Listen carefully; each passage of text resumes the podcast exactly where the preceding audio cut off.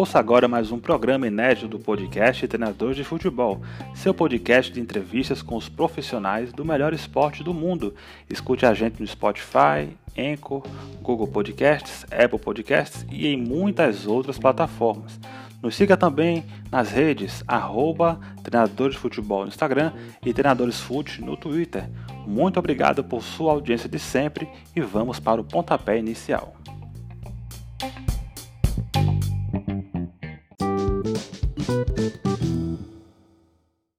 Fala pessoal, galera da TF, como vocês estão? A gente está aqui hoje com mais um episódio inédito do nosso podcast, mais uma entrevista inédita com esse professor que vai contar um pouco aí da sua trajetória no futebol. Professor Sandro Sargentin.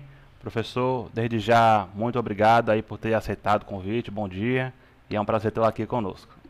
Oi, Neto, bom dia, é, prazer é meu, sou um convite do seu programa, estou sempre, tudo que você coloca aí no ar, eu estou usufruindo né, do conteúdo e participar aqui, falar de futebol com seu público, interagir contigo, é um prazer enorme, tomara que a gente faça um, um debate bem bacana aí para os próximos momentos aí.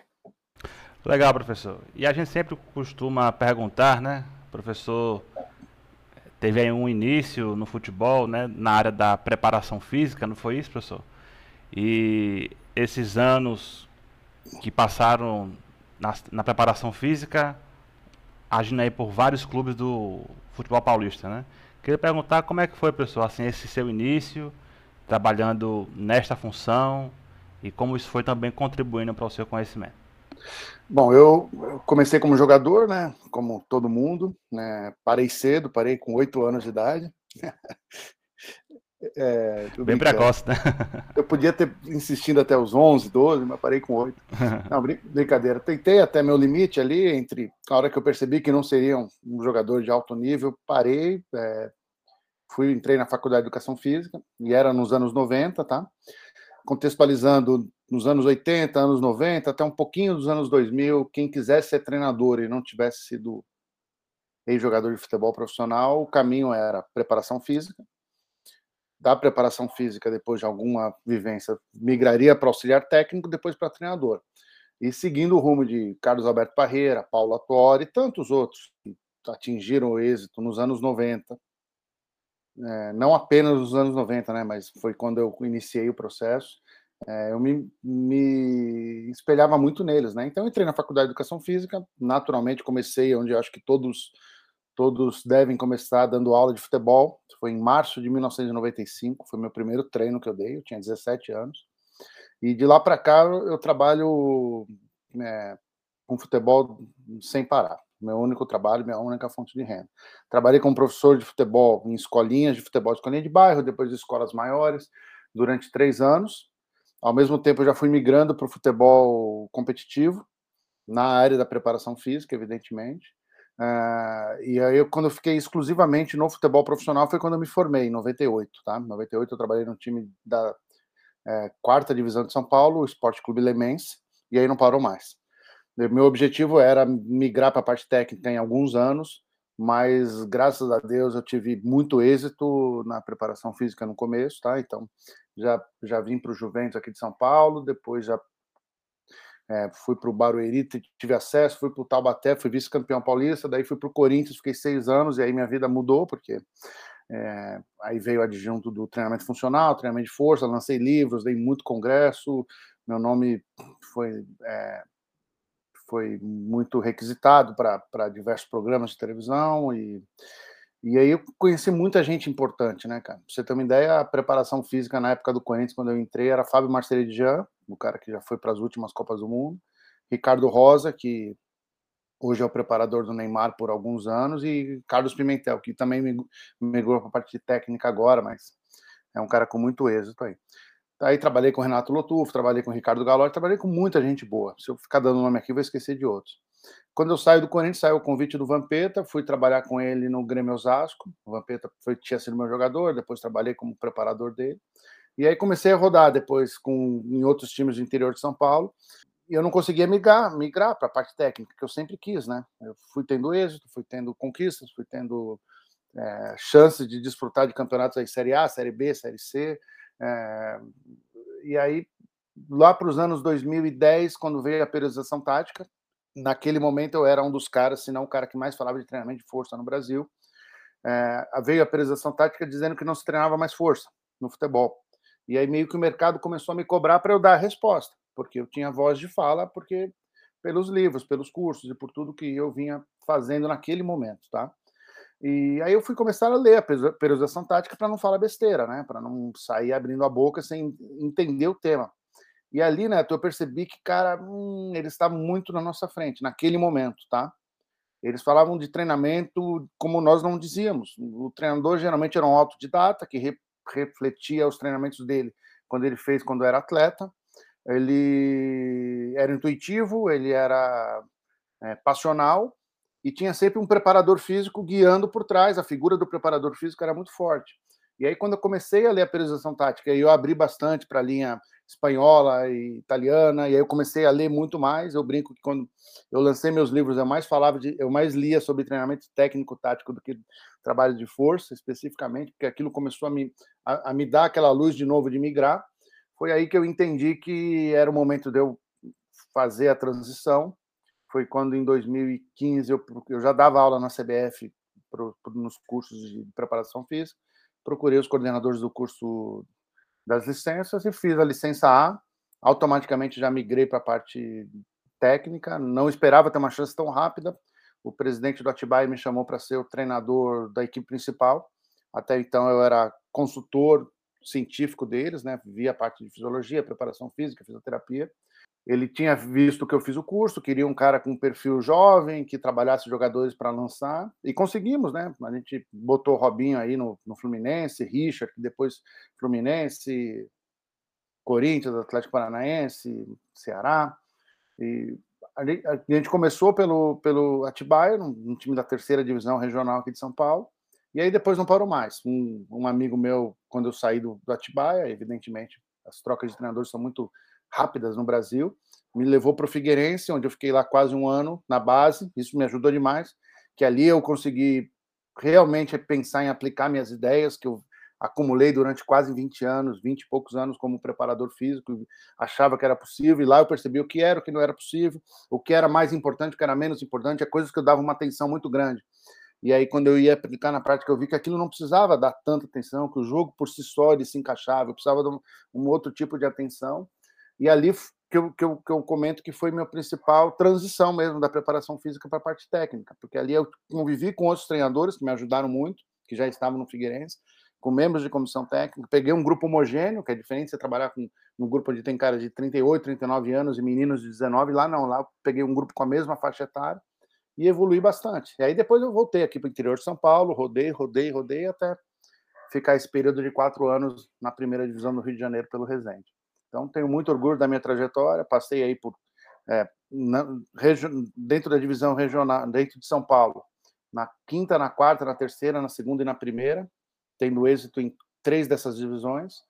Na divisão nacional, passei por Série D, Série C, Série B e Série A de brasileiro, e trabalhei em categoria de base de dois clubes, o Figueirense e o Corinthians.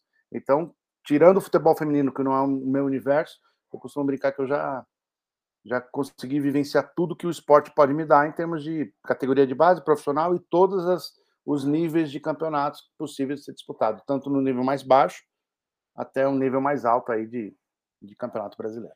Interessante, professor, né? Um, um resumo aí da sua trajetória, né? Passando por é, várias áreas, vários universos dentro do futebol, né? Preparação física, categorias de base, profissional.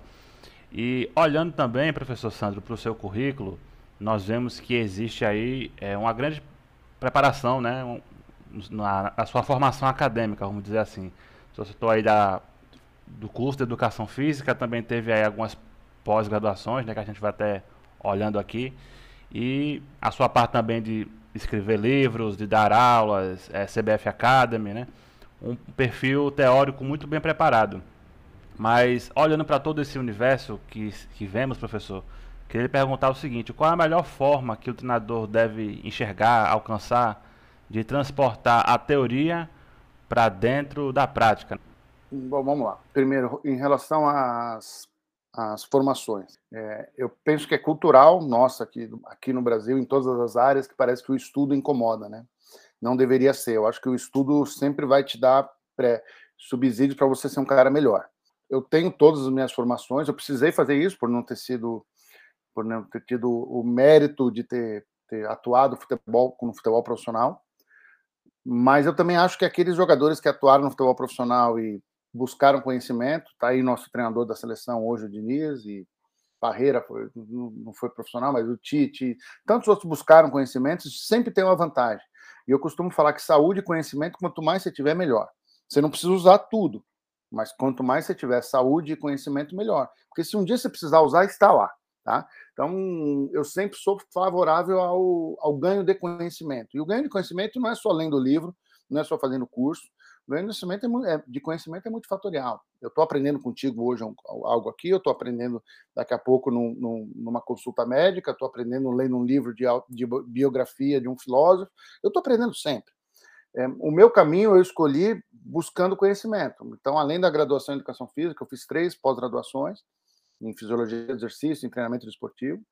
É, sou formado em coaching, porque eu acho que o treinador também é um cara que tem que saber tirar coisas, é, situações do atleta, e às vezes o atleta não, não fala aquilo que você quer ouvir, nem da forma como você quer dizer. O atleta fala no olhar, num comentário, num, num gesto, numa atitude. Você precisa ter isso, e às vezes uma pergunta poderosa tira bastante coisa. Então, também sou formado em coach, só que para eu migrar para a parte técnica, eu tive que fazer minhas licenças, porque eu não poderia. Primeiro que é obrigado hoje, né? Na época não era.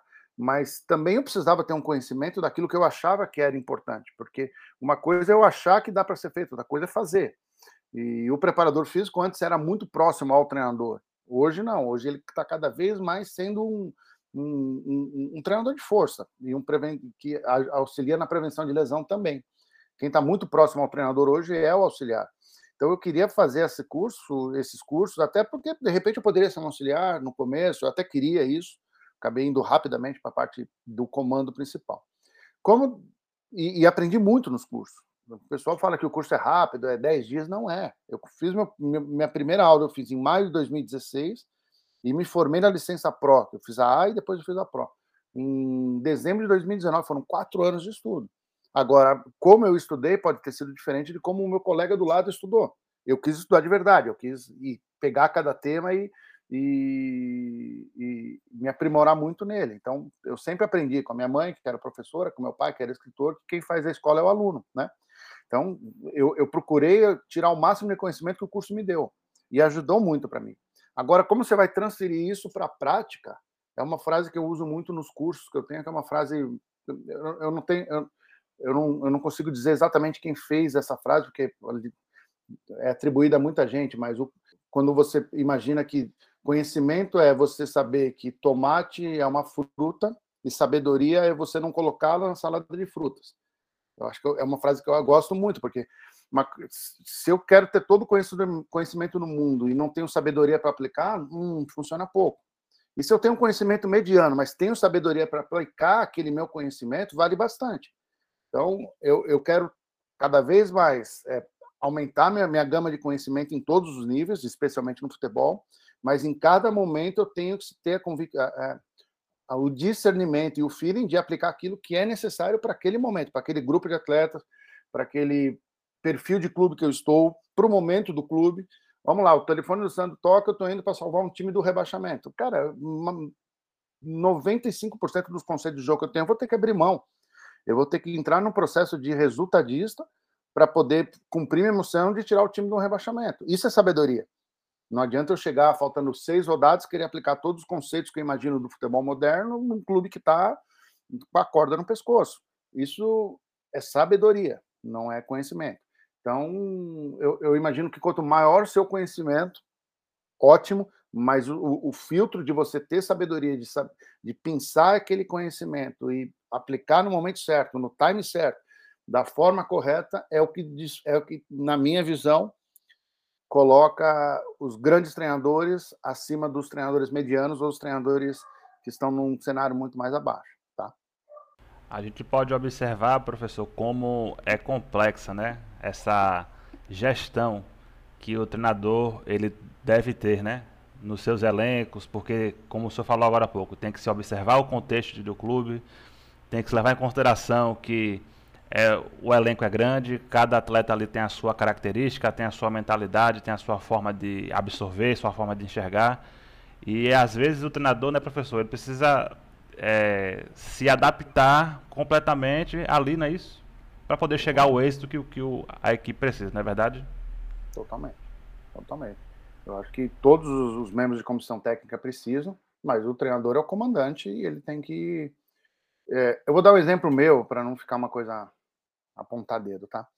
Eu, na época da preparação física, eu tinha tudo que, que previa de mais moderno ou mais atualizado para aquele momento do treinamento de força funcional, enfim. E eu cheguei num clube onde o clube era um clube de interior, treinado de forma tradicional. O antigo profissional que estava na minha na vaga que eu entrei, que tinha saído por uma proposta melhor, tinha uma linha tradicional de treinamento, que não era pior, não era melhor, mas era uma linha tradicional. E eu tentei chegar naquele momento e mudar tudo.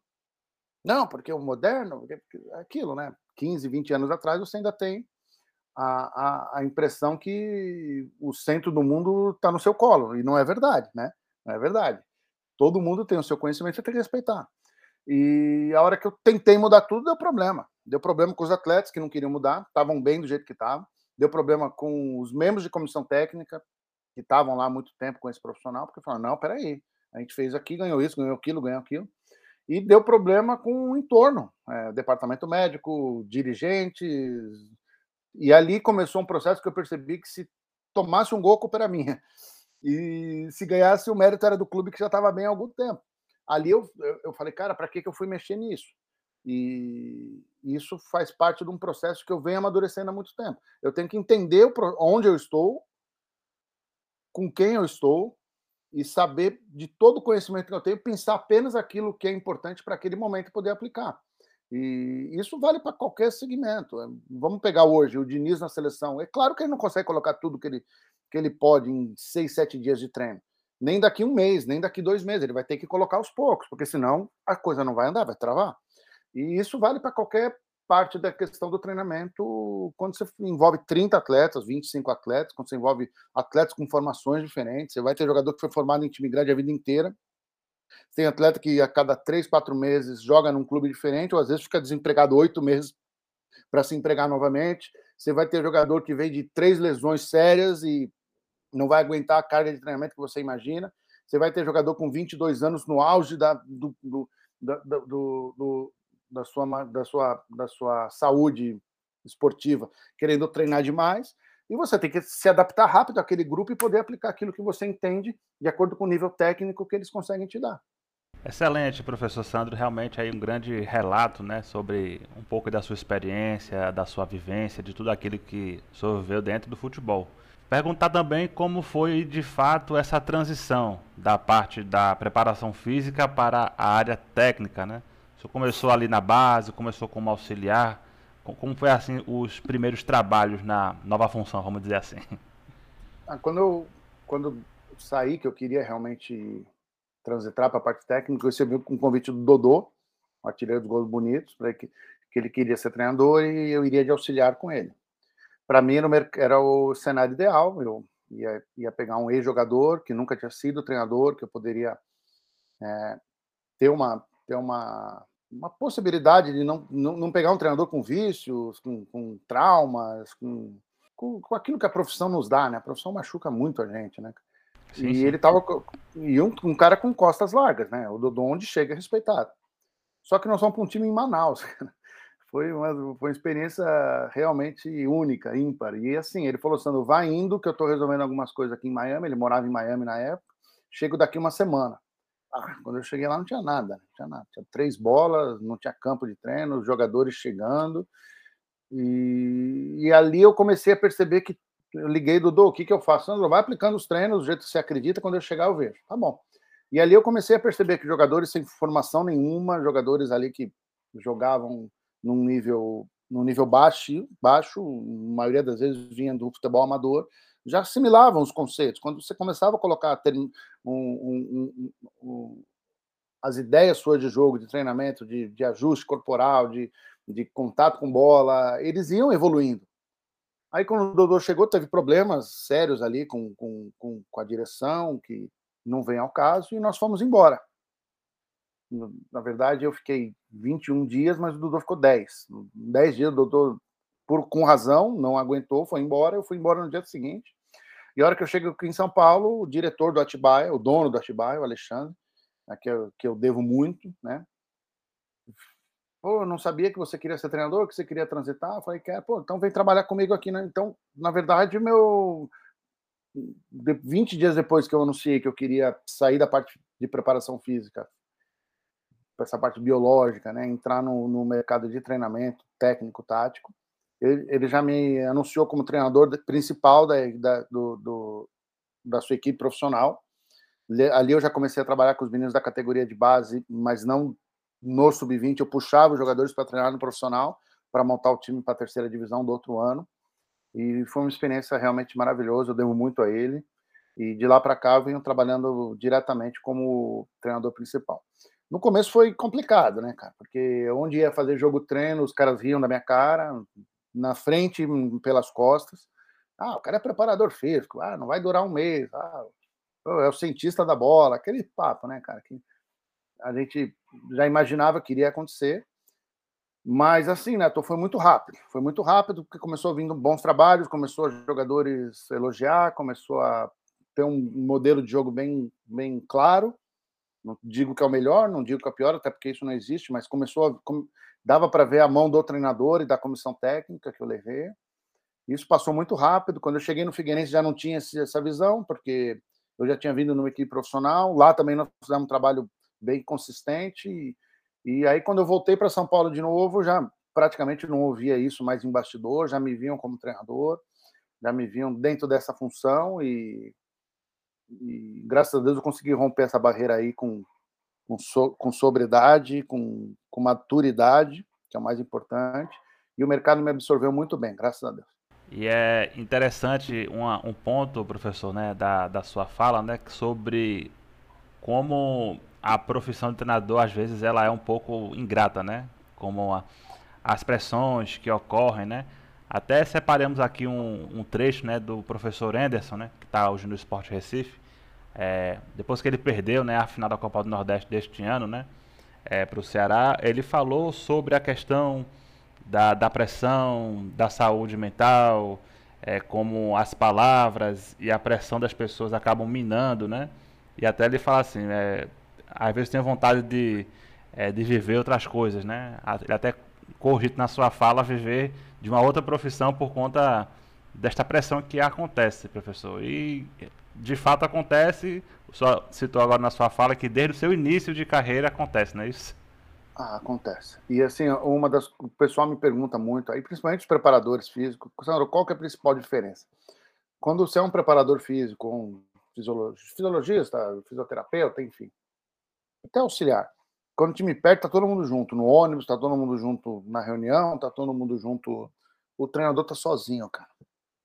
A gente, quando tá no clube, a gente é cercado de todos, todos, todos, todos. Diretor, supervisor, é, gerente, médico, todo mundo quer ficar do nosso lado. Até porque precisa. A gente acaba centralizando quem está acima, quem está do lado, quem está abaixo da gente as informações, né? Mas quando perde, sai todo mundo, cara. Parece que a gente é fedido, parece que a gente não toma banho, parece que a gente não tem não tem amigos, ninguém quer ficar perto da gente, cara. Às vezes o assessor de imprensa para entrevista coletiva, acabou o coletivo, ele vai embora também, e aí você senta no ônibus, ninguém senta do seu lado, você chega na tua casa ou no teu hotel, onde você está. o telefone não toca, mas mal e mal a, esposa liga para conversar, e é um, é um mundo onde você só tem companheiros na vitória, né? Então, essa fala do Anderson é uma fala que acho que repercute aí bem nossa nosso dia a dia, porque o treinador só tem amigo na vitória. Essa é a, a verdade. Mas também é vamos, vamos ser bem claro, não, não é novidade para ninguém. Ninguém foi surpreendido com isso. A gente sabe como é que é, não tem que ter, ficar com lamentações. Nós somos pagos para dar resultado.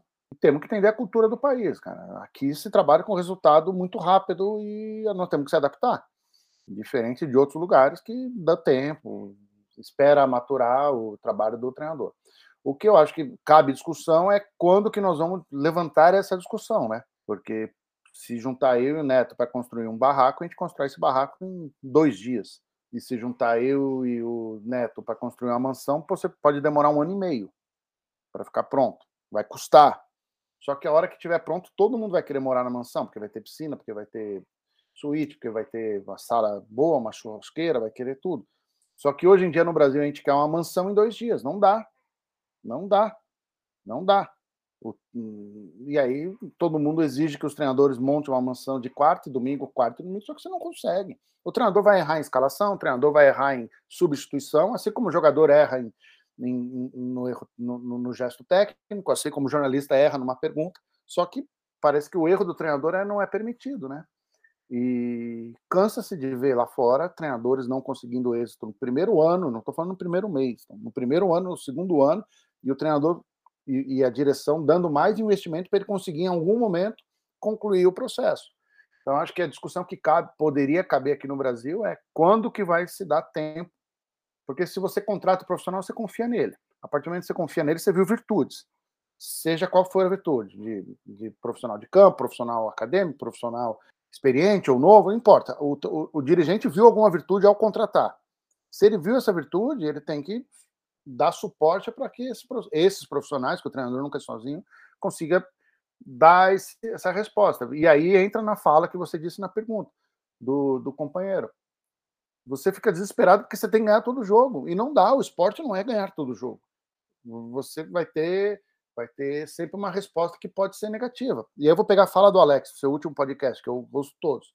O, o, o volante domina a bola, erra o passe para o zagueiro, o atacante pega a bola e chuta para fora. Ninguém fala nada.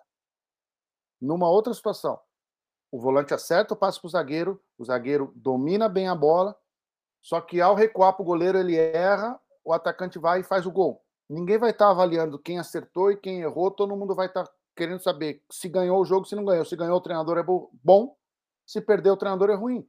Mas em que momento o treinador tem interferência no gesto do volante, do zagueiro, do goleiro e do atacante do adversário? Não, porque o futebol você não controla tudo. E eu acho que o contexto e o processo tem que ser muito maior para ser avaliado a competência de cada um. Não, até recentemente agora a gente estava acompanhando, né? É, Volta Redonda e Botafogo da Paraíba pelo Série C, né? Quadrangular final.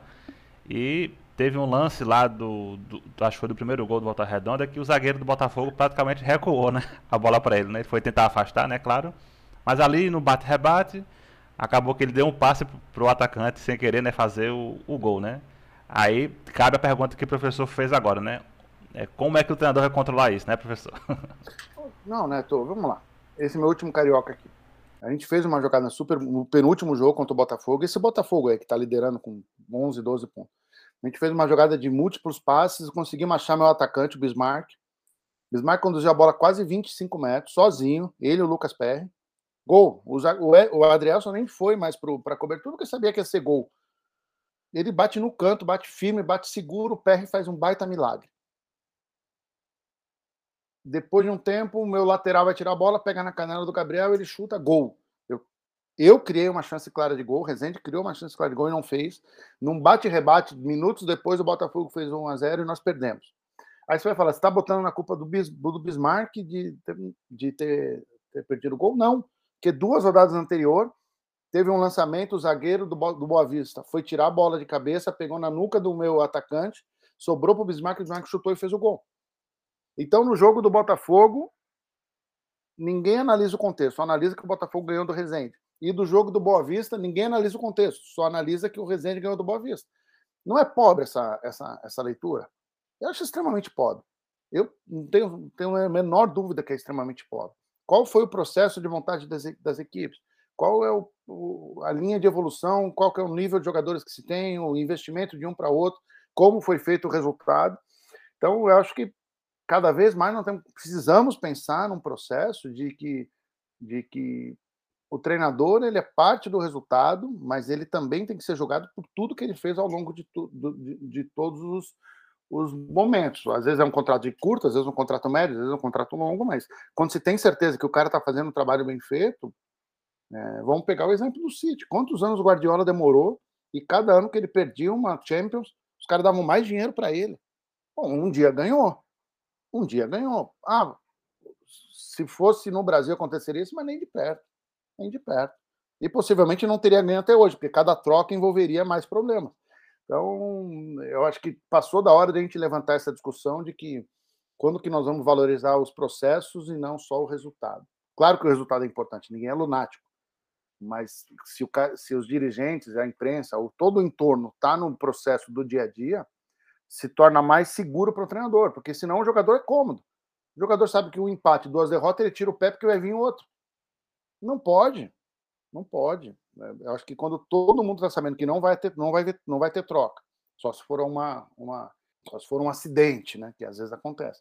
Mas quando todo mundo souber que não vai ter troca, vamos começar a correr, vamos começar a jogar, vamos começar a dar resultado, porque todo mundo faz parte do mesmo processo para ganhar e para perder, ah, eu acho que a vida dos treinadores vai ser menos angustiante aí, como você citou. É interessante, professor, realmente esse ponto, né? É, a gente lembra também do Klopp, que no primeiro ano é, não ganhou nenhum título, né? E quando eles estão ali próximos de ganhar um título e acabam não ganhando, como o professor falou, né? Vem um investimento ainda maior. O Klopp perdeu uma final, perdeu assim, né? Uma final do Champions League, onde teve um erro do goleiro. Uhum, Aí, no ano seguinte, toma aqui o Alisson para você, que depois foi eleito o melhor goleiro do mundo. O Guardiola tava ali com um problema no ataque, ah, toma aqui o melhor centroavante do mundo, Haaland, faz mais gol, né? Aí, claro que tem o, o mérito do treinador, né, de preparar, de fazer ali é, a, os treinamentos, a, o acompanhamento diário, mas existe uma outra postura também do, dos dirigentes e do clube, né, professor? Isso faz a diferença no final. Claro, claro que faz. A gente pega o exemplo do Botafogo. Botafogo, esse ano, que, que eu citei aqui do resultado, o Botafogo não chegou entre os quatro. O Volta Redonda do, do Rogério Corrêa, que você citou agora há pouco, do jogo entre Botafogo e Volta Redonda. O Rogério, o, o Volta Redonda foi um semifinalista. Se fosse uma realidade de treinador brasileiro ou de, de um clube associativo, que hoje o Botafogo tem um dono, mas se fosse a realidade de um clube associativo, com conselheiros, com dirigentes, corneteiros, aquela coisa toda que a gente sabe, você acha que teria durado? Não. Não, não pode com o investimento do Botafogo ficar de fora de uma semifinal de Carioca, na cabeça deles. Os caras mantiveram o Luiz Castro, estão batendo 12 pontos na frente do, do segundo colocado do brasileiro. Então, é, mostra que uma visão muito mais é, profissional, às vezes não dá certo. É claro que não é sempre que vai se dar certo. Mas hoje você consegue ver um êxodo do Botafogo que você não via desde 1995. Né? Então, essa que é a verdade. Então, eu acho que tem que respeitar processo, sim. A gente discute muito aqui no Brasil e tem que discutir a formação dos nossos treinadores, tem que discutir cada vez mais. Eu acho que cada dia mais nós temos que levantar, elevar o nível dos nossos trabalhos, dos nossos profissionais, mas também nós temos que dar tempo para esses caras trabalhar. Né? Não adianta. Não se faz, não se faz, esse, porque vai lá, o contrato do treinador João, um, um, um treinador qualquer, para o time. Você acha que ele vai respeitar o processo? Ele vai querer ganhar o próximo jogo. E para ganhar o próximo jogo sem respeitar o processo, é um jogo pobre. É um jogo pobre, um jogo com as coberturas bem definidas, uma boa proteção de funil, né, muitos jogadores no meio campo, os pontos acompanhando o lateral, um atacante isolado na frente para a segunda bola e vamos indo devagarzinho para uma bola parada. Não é um jogo que a torcida quer ver, gente. Não é um jogo que se vende jogador. Não é o jogo que se melhora o jogador, você trabalha para você. O jogador não vai evoluir na tua mão assim. Ele vai proteger a, a baliza, não vai deixar ninguém entrar na área. O adversário vai ter que fazer um jogo de muita, muita paciência para ter que me ganhar, ou ganhar desse time, melhor dizendo, não de mim. E, e, eu vou trabalhar por uma bola. E a hora que fizer o gol, eu paro de tentar fazer o gol, porque eu preciso proteger meu emprego. E aí eu não melhoro o jogador, eu não melhoro o jogo, eu não melhoro o espetáculo. E aí, como meu time vai cobrar um ingresso de 400 reais, 500 reais para ver esse jogo, aí entra num, num, num, num, numa, numa avalanche negativa, numa espiral descendente, você não consegue melhorar o jogo nunca. Porque o treinador vai trabalhar para ele, não para o clube. E a partir do momento que você tem uma mentalidade, num, por exemplo, como eu citei do Botafogo, vou dar um exemplo. Vai lá, trabalha, que você vai continuar, a gente precisa de você para melhorar. Pronto, foi. Aí se lança jogador, já se negocia chefinho, já hoje o Lucas Perry é um dos melhores goleiros do Brasil, Adriel se negociar é, é, valorizado, Tiquinho é valorizado, e aí você tem um jogo melhor, porque você melhora o jogador, você melhora o teu jogo, e você acaba tendo resultado em algum momento. Então acho que passou da hora de a gente ter uma discussão de como melhorar o nível do nosso futebol, não só cobrando que os treinadores se, se atualizem, mas também dando condição para avaliar o processo desse, desse profissional e não só o fim, que é o resultado. Ganhou é bom, perdeu é ruim. Importante reflexão, professor. É, realmente o futebol precisa ser melhor analisado, né? Teve até um, uma, uma, frase do, do, professor Alex, achei muito interessante na entrevista passada, né? Que ele falou, às vezes as pessoas envolvidas no futebol, elas trabalham somente com o ouvido, né? É só... É, o, às vezes tá vendo ali a evolução, tá vendo ali o trabalho no dia a dia, mas tem a pressão de torcida, tem a pressão, sei lá, de influenciador, tem a pressão de imprensa, e acaba que isso, às vezes, toma a decisão, né? Tivemos agora no final de semana é, o líder da Série B perdendo por 6 a 0 um jogo. É chocante um placar de 6 a 0 Sim, claro, obviamente. Mas é o líder. Então você não pode jogar fora toda uma, uma, uma liderança de uma competição difícil como a Série B é. O próprio professor Anderson fala, né? Tem muita oscilação. É, as equipes tem muitos jogos, muitas viagens. Às vezes estão ali parelhos a, os clubes, né? Mas isso acaba às vezes tomando conta, né, professor? Um, um fala, outro fala, aí vai tomar aquela proporção. Ah, Neto, eu acho que cada vez mais a gente tem que entender que o resultado, vitória, derrota, vai acontecer. E o dirigente, a torcida e o entorno tem que entender que o processo é mais importante que o fim, né? Então, uh, dá tempo para o treinador trabalhar, avaliar a qualidade do trabalho dele, saber se o nível de jogadores e, e todo, todo o ambiente que tem por trás, de, de lesões, de viagem, logística, estão favorecendo para o resultado ou não. Porque muitas vezes o treinador está fazendo um excelente trabalho e está lá, décimo segundo, décimo terceiro, décimo quarto, e às vezes aquele que está em primeiro, segundo, terceiro, tá porque o clube, é, o time é bom, porque o plantel é bom, e às vezes o trabalho do décimo segundo, décimo terceiro, décimo quarto é mais bem feito que os que estão em cima.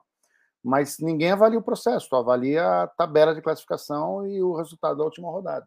Eu acho que isso interfere bastante na qualidade do trabalho, no tudo aquilo que está no meio aí do, do ambiente do futebol profissional.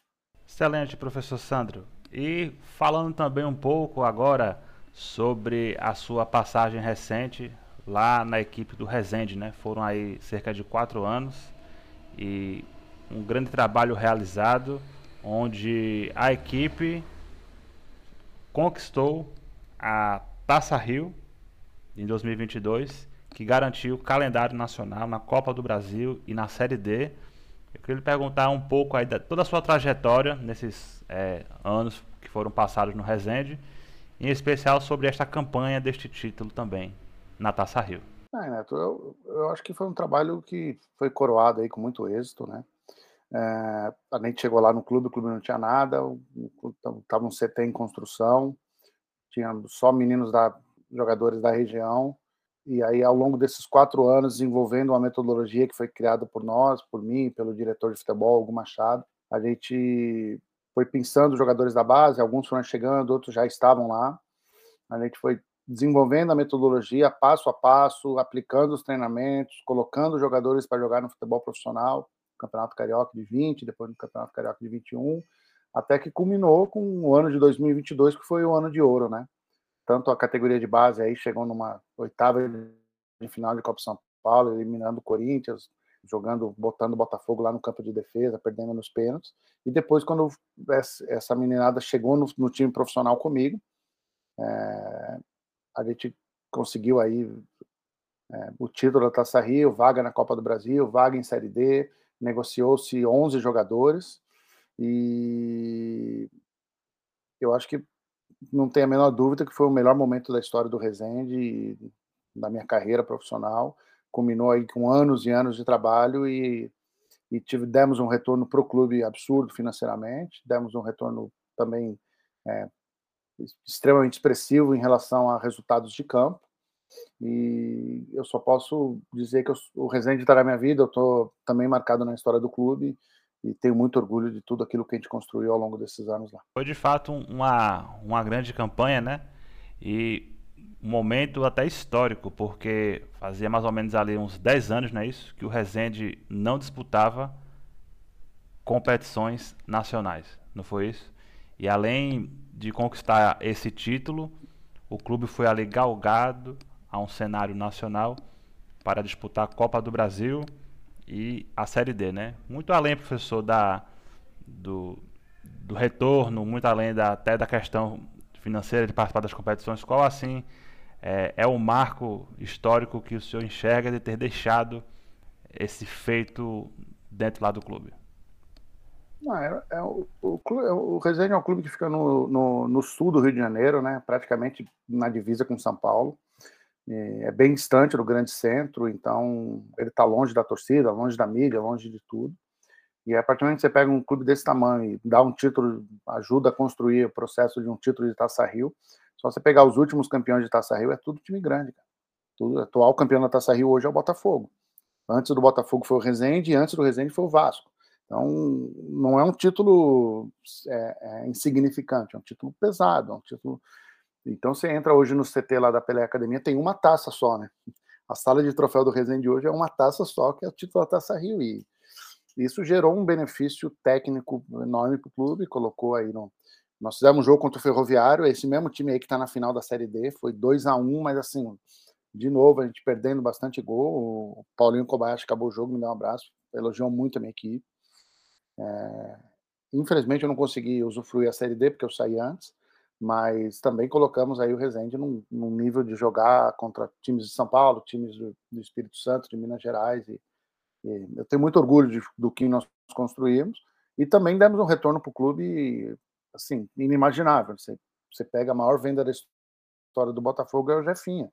Não é o Bagarrincha, não é o Didi, não é o Newton Santos, é o Jefinha. O Jefinha é um jogador que nós trouxemos da categoria de base, já estava lá, mas nós trouxemos, trabalhamos eles por três anos, né?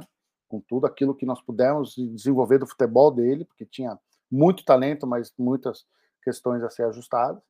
E, e não foi só o Jefinho, né, cara? O Jefinho, o House, Douglas, Brandon, ah, agora o Marcão no Atlético Paranaense, Igor Bolt, uma gama enorme de jogadores aí que deram um retorno astronômico aí financeiramente para o clube.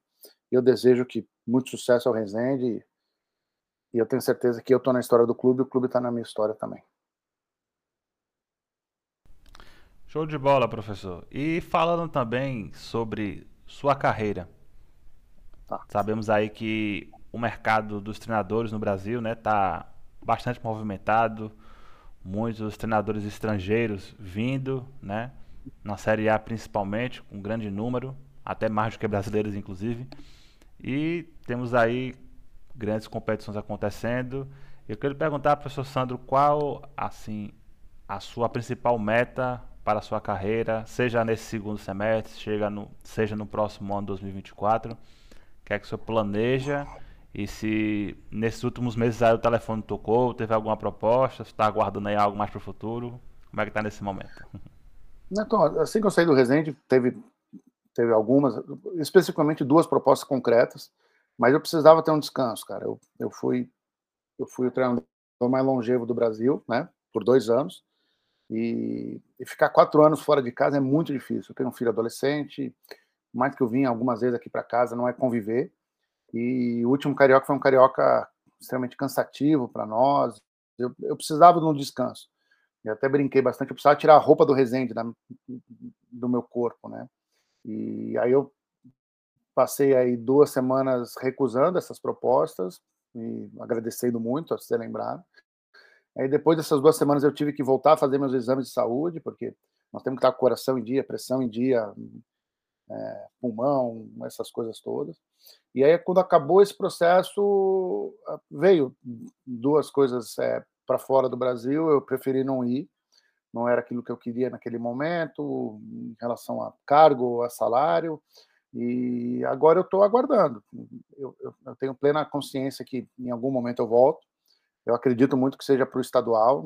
Agora a Série D já acabou, a Série C já está na reta final e as Copas não se costuma trocar muito o treinador. Então estou aguardando, estou estudando bastante, estou vendo o mercado, estou analisando. E o que, que eu penso para os meus próximos passos é trabalhar com gente séria, independente da divisão. Tá? Gente que respeite processo, respeite metodologia, respeite critérios e que eu possa chegar no local e contribuir. Eu não fiquei quatro anos num clube numa primeira divisão por ser legal. Fui porque o trabalho era bom, fui porque as metas que o clube me propôs eu cumpri e, e a proposta era muito clara de formar jogadores e botar para jogar em alto nível e ter um resultado técnico, mas também ter um resultado financeiro. Isso foi cumprido de forma plena. E, e eu fiquei muito contente, acho que a minha etapa terminou e eu estou buscando processos onde seja claro é, aqui onde o clube queira chegar, independente do, do objetivo. E trabalhar com pessoas sérias, acho que é a minha principal prioridade nesse momento. E eu não tenho a menor dúvida que agora para o estadual eu devo estar entrando de cabeça em um novo projeto e me preparando bem para isso. É, o próximo ano aí vai ser cheio, né, professor? Muitas competições, é, copinhas, estaduais, né? E temos aí grandes é, centros né, do Brasil, também os regionais, né? Que aqui tem na Copa do Nordeste, Copa Verde. E a tendência, professor, é que cada vez mais o mercado fique mais competitivo, não é isso? E como se preparar também para os desafios do futuro, visto que cada vez mais vem chegando uma nova geração, treinadores que têm estudado, têm se capacitado, treinadores estrangeiros, né? até mesmo para outros mercados né, fora do Brasil. Na sua visão, como deve ser a, essa preparação corretamente? Eu, eu, eu, acho que a primeira coisa é conhecer os jogadores. Eu procuro muito ver jogos para conhecer os treinadores, claro, a forma como eles jogam, mas eu acho que também é muito importante entender o nível de jogadores. Por exemplo, o nível, o, o nível de competição do Rio de Janeiro é completamente diferente do nível de competição de São Paulo, que é diferente do nível de competição do Sul. Então, quando você chegar num clube, independente do estado que, que, eles, que, que eu esteja, eu tenho que entender que nível de jogador que eu preciso contratar. Tá? Então, é, aquele jogador que de repente tem um êxito muito grande no interior do Rio Grande do Sul pode ter dificuldade no Rio de Janeiro. Pelo calor, pelo jeito de jogar, pelo tipo de gramado, por aí vai. Então eu tenho que entender qual é o perfil de, dos jogadores para quando eu chegar nos clubes, entender que jogador que eu posso estar contratando. De repente, aquele jogador mais habilidoso, mais é, intuitivo, com um nível de, de tomada de decisão muito individual, pode ter dificuldade, por exemplo, no campeonato gaúcho ou no campeonato paranaense, que é um campeonato que tem um tem a característica, tem um meio de se jogar de uma forma diferente. Então eu, eu, preciso entender qual é o perfil dos jogadores. Eu acho que isso é um diferencial dos treinadores também, para quando vai montar um grupo, tá? Segundo, é, tá muito atento ao mercado em relação a, ao que acontece nos clubes. Aquele clube que troca de treinador quatro vezes no ano me interessa muito pouco. Você entendeu? Aquele clube que mantém o treinador por dois, dois anos, ou um ano, ou pelo menos mantém um ciclo e espera finalizar um ciclo, aquele clube me interessa bem. Então eu tenho que entender que dirigente que está trabalhando em que clube, para quando vier uma proposta, eu tenho interesse de negociar ou não. Então eu acho que a primeira coisa que eu tenho é analisar o mercado, é o que eu estou fazendo. Segundo, é sempre estar tá, tá buscando informação. Então, a informação eu busco num podcast como o seu, informação eu busco nos livros, informação eu busco vendo o jogo, informação eu busco em contato com os treinadores. Então, recentemente, eu passei 10 dias no CT do São Paulo com o Dorival, tirei um monte de informação dele. Quando vem jogar aqui em São Paulo os times de Série A, que Série B não tem aqui em São Paulo ainda, mas quando vem jogar times de Série A e Série C aqui na capital, eu vou no hotel e converso com os treinadores, tiro informação. Então, fui lá, conversei com o Diniz por muito tempo, tirei muita coisa dele. Fui lá e conversei com o Wagner Mancini, e assim vai. Cada, cada time que vem jogar aqui em São Paulo, eu entro em contato com o treinador e vou lá e tento fazer esse, essa, essa minha, minha atualização. Acho que é muito importante. Nossa classe cada vez está mais unida e entender que o conhecimento é para ser compartilhado, não guardado, né? E era o que acontecia muito nos anos 90, nos anos 80. Cada treinador guardava o seu conhecimento, não, não passava para ninguém. E hoje nós entendemos que tem que ser passado, tem que ser transmitido para que a gente possa estar tá evoluindo. Então, é assim que eu me preparo para voltar ao mercado de trabalho. Não tenho a menor dúvida que daqui a pouco no tempo de Deus a gente vai estar de volta num projeto sério e, e dando resultados aí que é aquilo que a gente ama fazer, né? Perfeito, então, professor Sandro. A gente está aqui chegando ao final da nossa entrevista. Queremos agradecer mais uma vez pela sua presença, por ter estado aqui conosco nesse bate-papo muito legal, saber um pouco mais da sua carreira, das suas ideias no futebol. E queremos aqui desejar todo o sucesso aí na sua retomada, que seja aí de grandes conquistas e muitas vitórias. Agradeço o convite. Só lamento que foi pouco tempo, né? Eu achei que ia ser mais. Ah, cara, eu, eu, eu, eu costumo falar que quanto mais eu posso contribuir com o meio, é uma forma que eu tenho de devolver aquilo que o meio fez, por, fez e faz por mim. Então, eu estou ouvindo tudo que se fala em todos os podcasts, inclusive no seu, já te disse isso. Então, participar e poder contar um pouquinho da minha experiência, eu acho que pode, pode agregar bastante para o meio, pode agregar para os seus para o seu, seu público, né? Eu acho que tem, tem muita gente que veio de acordo com o meu com, meu, com a minha realidade de não ter jogado futebol profissionalmente, de ter tido que estudar, é, ter ouvido 200 não para ouvir um sim, essa que é a verdade. Então, você começar do zero. Meu pai não foi nada no futebol, minha mãe não foi nada no futebol, não tenho tio que foi, não tenho parente nenhum, né? não tenho QI, né? Tenho só vontade, insistência e, e isso não foi no começo de carreira, isso é hoje também, né? Então, a gente continua nesse processo de, de melhorar a classe, de nos melhorar como profissionais, como ser humano, e quando eu posso contribuir para isso, eu fico muito feliz, agradecendo o convite, espero que todos vocês tenham gostado e estou sempre à disposição para novas, novos convites.